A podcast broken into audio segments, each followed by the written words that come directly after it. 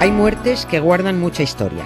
Y si te apetece un podcast al estilo con Costrinero, te lo contamos en mi nuevo Polvo Eres, un nuevo podcast exclusivo en Podimo en el que repasaremos a toda esa gente que ha seguido teniendo mucha vidilla después de muertos. Y no, no tiene ningún misterio. Pinchando en el enlace de la descripción podréis encontrar una oferta especial para disfrutar de mi nuevo Polvo Eres.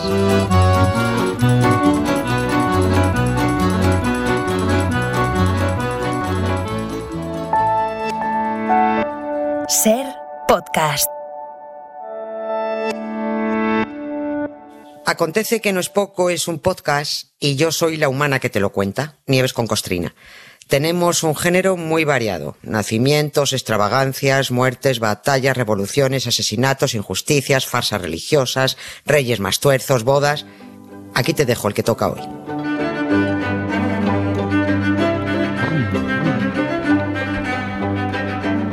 Hola Nieves, buenas tardes. ¿Qué tal? Hola, buenas tardes, Carlos. ¿Cómo estás? Pues muy, bien, muy, muy contento, bien, muy bien. muy contento. Oye, dicen que el hombre, el ser humano, es el único animal que tropieza dos veces en la misma piedra. Mm. Yo diría que se queda corto, eh, que pueden ser dos veces o 23. Pero es que sí, pero es que además ese fenómeno tan curioso que podríamos definir como ser tontos de capirote, tiene mucho que ver con no conocer la historia o, o- o no hacerle caso. Porque lo del tropezón vale lo mismo para personas individuales que para sociedades enteras. Hoy en la ventana, en Acontece que no es poco, el titular sería El otro tropezón escocés. Sí, el otro. Ay, pobreticos, de verdad, ¿eh? Fíjate que el otro día hablabas con Marta Fernández sobre su libro La mentira, Sí, ¿no? de sí, historias sí. de impostores y engañados. Buenísimo. Y me, sí, sí, sí. Y mencionasteis de pasada, porque solo, claro, estuvisteis hablando de muchas cosas y, y la historia de hoy la, dijiste, la dejasteis ahí. Solo de solo apuntada, ¿no? Uno de esos impostores de los que se ocupa en el libro es el escocés Un nombre genial. Gregor, Gregor MacGregor. Mac- Gregor MacGregor, pero era su nombre, era su nombre real, ¿eh? Así, Gregor MacGregor, Gregorio MacGregorio. Sí.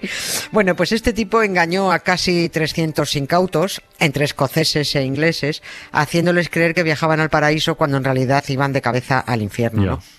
Eh, Y es que se acaban de cumplir 200 años de aquella estafa porque el viaje organizado por el embaucador este Gregorio arrancó ayer mismo, 22 de enero de 1823, hace justo 200 años, ¿no?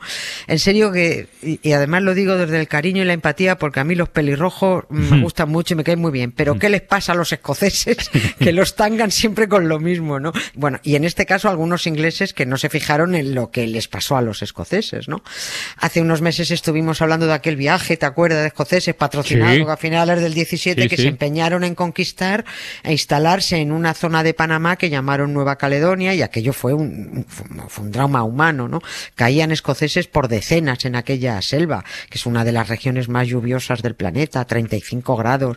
¿Dónde me vais a esas criaturas viviendo en Escocia? Aquello lleno de bichos, ¿no?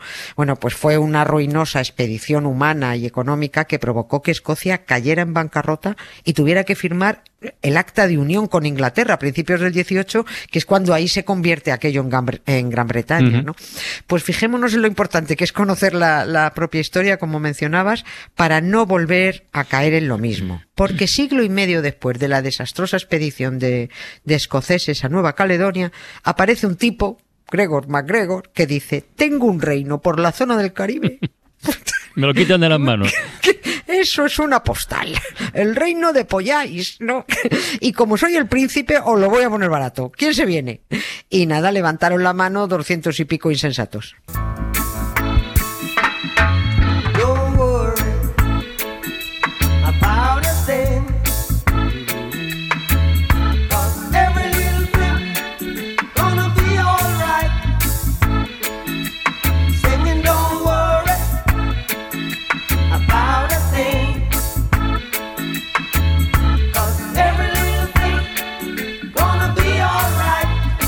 A ver, es que los nombres entre el MacGregor este, Gregor MacGregor y el reino de Poyais, do- do- do- ¿dónde se supone que estaba exactamente este reino?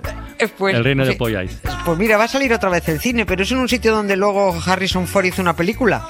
En la costa de los mosquitos. Ah, sí, vaya. Sí, sí, es, eh, eh, es una zona que pilla parte de la costa atlántica de Nicaragua, eh, Costa Rica y un poquito de, de Honduras, ¿no? Esa es la, la costa de los mosquitos. Pero aclaremos qué es esto de los mosquitos, porque no se llama costa de los mosquitos por los mosquitos, que también, ¿eh? porque hay muchos, sino por los misquitos, Ah, con I, ah. por los nativos misquitos. Pero es que parece que lo del pueblo misquito y la costa de los misquitos no les entraba a los guiris y nos lo han cambiado todo y eso ha acabado siendo la costa de los mosquitos, ¿no? Y ahí es, eh, ahí es donde fueron aquellos 200 colonos aventureros a meterse de lleno en mitad de aquel pantanal en un barco que llevaba la bandera del supuesto reino de Pollais, que era una bandera blanca con una cruz verde, una águila dorada sobre un fondo rojo, o sea, esa bandera era un festival de colores, ¿no? De- eh, el- del reino de Pollais, ¿no? Que hasta el nombre suena chiste. Sí. ¿Dónde- ¿De dónde eres? De Pollais. Pollais. Todos los colonos iban tan contentos, ¿no? Porque, porque, de ¿cuál sería el gentilicio de Pollais? Pollas, pollasenses Pollasenses o pollanenses. o pollanenses. Eh, bueno, Yo saldré, yo saldré de aquí, ¿eh? Sí, sí, Yo- sí, yo saldría ya. Va- vámonos, vámonos de aquí, sí. Bueno, que todos se fueron tan, tan contentos allí los colonos porque llevaban hasta dinero en el, en el bolsillo, ¿no? Es que el, el listo de MacGregor les había hecho el cambio de libras esterlinas por los dólares locales de Pollais, Pero- que es que, va- que valían lo mismo que unos cromos del Real Madrid, exactamente igual, ¿no? Y además el tipo, el tal MacGregor, es que parecía, parecía un señor estupendo, porque dejó que mujeres y niños viajaran gratis. Solo les cobró el pasaje a los hombres. Lo que yo no sé es cómo no se mosquearon crearon cuando a los dos días de navegación el príncipe de Pollais que iba con ellos se cambió de barco y se volvió a Edimburgo. Pero- Yo no sé, pero lo mismo eso era una pista de por dónde iban a ir los tiros. Pero y se lo tragaron. Quiere decir, ¿qué les, qué les había contado? ¿Cómo los convenció? Porque esto es absurdo ya del Eh, todo. claro, sí, es absurdo, pero es que, claro, eh, los estafadores suelen ser muy listos. Y cuando has decidido confiarte, picas, ¿no? Lo que hizo este tipo fue, y es verdad que lo avisó, acompañar a los colonos dos días para asegurarse de que todo estaba en orden, de que la navegación era confortable y decirles, estáis, estáis todo, va todo bien, ¿no? ¿Estáis contentos? Pues venga, me vuelvo porque tengo que seguir trabajando con más colonos que, que, están pendientes de llegar a Pollais, ¿no? Este MacGregor se inventó un reino de su propiedad, fabricó una historia, la adornó muy bien, con documentación aparentemente oficial, porque inventó unos símbolos, la bandera, el papel moneda, el escudo, eh, imprimió una guía de 350 páginas, que era un corta y pega cogido de aquí, cogido de allí, una ilustración de un sitio, un dibujo de una cabaña de otro, otra ilustración de un lago con sus palmeras, de una playa con sus barquitos. El reino de Pollais, por supuesto, tenía una capital que se llamaba Saint Joseph, con todos los servicios y con bonitos edificios de estilo europeo, ¿no? Y mm, también había en la guía ilustraciones de Saint Joseph, ¿eh? También de, de- de cualquier sitio la cogería. En esa guía estaba perfectamente descrito qué hacer desde que pusieran el pie allí, ¿no? Dónde estaba su parcela, cómo plantar, qué plantar, cómo cosechar, cómo tratar con los amables nativos que iban a estar prácticamente allí esperándolos con collarcitos de flores, ¿no? Cómo comerciar luego con las abundantes cosechas de tabaco, café, algodón, azúcar que iban, que iban a prosperar en aquellas fértiles parcelas, ¿no? Cuando dos meses después de zarpar de Edimburgo aquel 22 de enero, echaron pie a tierra ya en el supuesto Pollais, allí no había nativos recibiéndoles, ni siquiera las autoridades de Pollais, ni tampoco veían los bonitos edificios de la capital. Es que no había ni capital. Cuando vieron en la playa a unos 70 paisanos con cara de ser también británicos, pues estarían rojos como cangrejos, acampados en unas cabañas desvencijadas, enfermos unos, desnutridos otros, ahí dijeron, "Uh, nos han timado. Allí solo había mosquitos y misquitos de verdad, ¿no? Lo más grande es que mientras la tragedia se mascaba en el imaginario reino de Pollais, Gregor MacGregor era toda una celebridad en Londres gracias a su magnífico plan. Anda. Y su ventaja es que un enorme océano separaba a sus víctimas, a los estafados, de los que le creían un genio de las finanzas y los negocios. No se podían comunicar. money.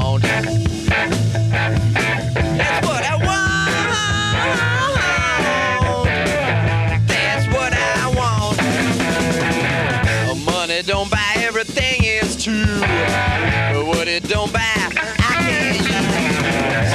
Money. That's what I want. Oye, Nieves, pero eso tuvo que estar muy bien montado, ¿eh? Porque, a ver, mm, no se puede engañar a tanta gente solo con palabrería, una guía y cuatro dibujos. O sea, Pues ¿no? es que sí, es que estaba muy bien urdido, estaba muy bien, muy bien hecho. O sea, era, el plan era intachable y se va a entender enseguida. Lo primero que hizo MacGregor fue hacerse con unos títulos de propiedad falsos en plena costa de los misquitos o los mosquitos. Eran 32.000 kilómetros cuadrados a los que denominó territorio Pollais. Era todo pura selva, ¿eh? Por supuesto, él se nombró príncipe del lugar y nombró a un tal Thomas Strangways, ¿eh? Que no conocía a nadie, capitán del primer regimiento nativo de Pollais y ayudante de campo de MacGregor. Este pollo, al que nadie conoció jamás porque no existía, aparecía como el autor de la guía que hemos, eh, que hemos mencionado, de 350 páginas, ¿no? que se titulaba Esquema de la costa de los mosquitos, incluyendo el territorio de Pollais. MacGregor pone tanto cuidado en los detalles porque él sí conoce la historia de la desastrosa colonización de un siglo y pico antes que llevó a los colonos escoceses a la muerte y a Escocia a la ruina. Él sí lo conocía, ¿no? Y dice, por si acaso alguien más lo tiene en la cabeza, yo voy a tener todo, todo muy previsto. Tengo que tener respuestas a todo. Con el título de propiedad falso en la mano, claro, con la guía editada en plan muy bonito, comienza previamente hacerse publicidad en la prensa en Londres, ¿no? Y todo el mundo empieza a hablar de algo que no existe. Y de la publicidad se pasa a que los señores periodistas se comen el bulo. Aquí no se confirma nada, ni se comprueba nada, ni se contrasta nada. Pero todos empiezan a hablar de un país americano emergente, el territorio de Pollais, donde merece la pena invertir. Y es que también es cierto que se estaba dando el contexto político internacional perfecto para que todo el mundo picara, ¿no? Era, era eso, la tormenta perfecta. ¿Por qué? Porque estam- pues es que estamos en las dos primeras décadas de 1800, que es cuando estaban naciendo nuevos países, de verdad, nuevas repúblicas, estaban independizándose de España. Ah, claro. Está Argentina, Venezuela, Colombia, Chile, Perú, México, ya eran repúblicas independientes. Y aquellas luchas por la libertad de los países de la América del Centro y del Sur tenían fascinados a los británicos, porque es que estos son muy rencorosos, ¿sabes? Como ellos ya habían perdido Estados Ya. Unidos, estaban encantados de que a España se le fuera deshaciendo su, su imperio colonial. Estaban todos muy pendientes de O sea, lo que ocurría. esos procesos de independencia lo que hacían era animar a gente a invertir en nuevos países que supuestamente surgían, ¿no? Claro, eh, eh, no imaginaban que Pollais era mentira, ¿no? Ellos lo meten junto con todos los demás. Los inversores creyeron que el territorio de Pollais era uno de esos países emergentes. Las nuevas naciones necesitaban dinero. Inversores, ¿no? Y a cambio que ofrecían mm, como garantía, pues magníficos recursos naturales. Y lo hacían, pues Chile, Perú, todos estos, lo que hacían era emitir deuda pública vendiendo bonos con muy buenos intereses. Londres era el centro financiero más importante del, del mundo, ¿no? Desde allí era desde donde se movía el dinero. Y el dinero llegaba a los nuevos países desde Londres. Y los inversores recogían beneficios. Por eso había tanta gente confiada. Si todo eso funcionaba en Perú, en Chile, en Colombia, bueno, pues también funcionaría en, en ¿no? MacGregor lo sabía, por eso se inventó un país, lo adornó muy bien, emitió deuda pública de Pollais, vendió parcelas baratas y se hizo de oro. Y claro, encima en Londres parecía un genio de las finanzas mientras sus víctimas estafadas se iban muriendo de asco en aquella costa de los mosquitos, ¿no? Una, una tierra improductiva, calurosa, llena de bichos, ¿no? Y fíjate que, que al final ¿Cuántos volvieron? Res- Regresaron 50 vivos. 50 vivos. MacGregor pasó un rato por la cárcel porque como buen ladrón de guante blanco se libró, ¿no? Luego se largó, pudo haber ido a Abu Dhabi, pero se fue a Venezuela. Allí murió y allí acabó enterrado. Y como el gran estafador que era, está enterrado en la Catedral de Caracas. Toma ya.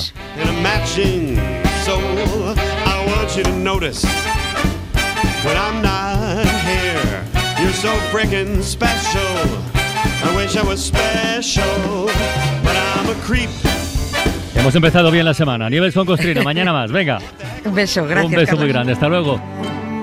Para no perderte ningún episodio, síguenos en la aplicación o la web de la SER, Podium Podcast o tu plataforma de audio favorita.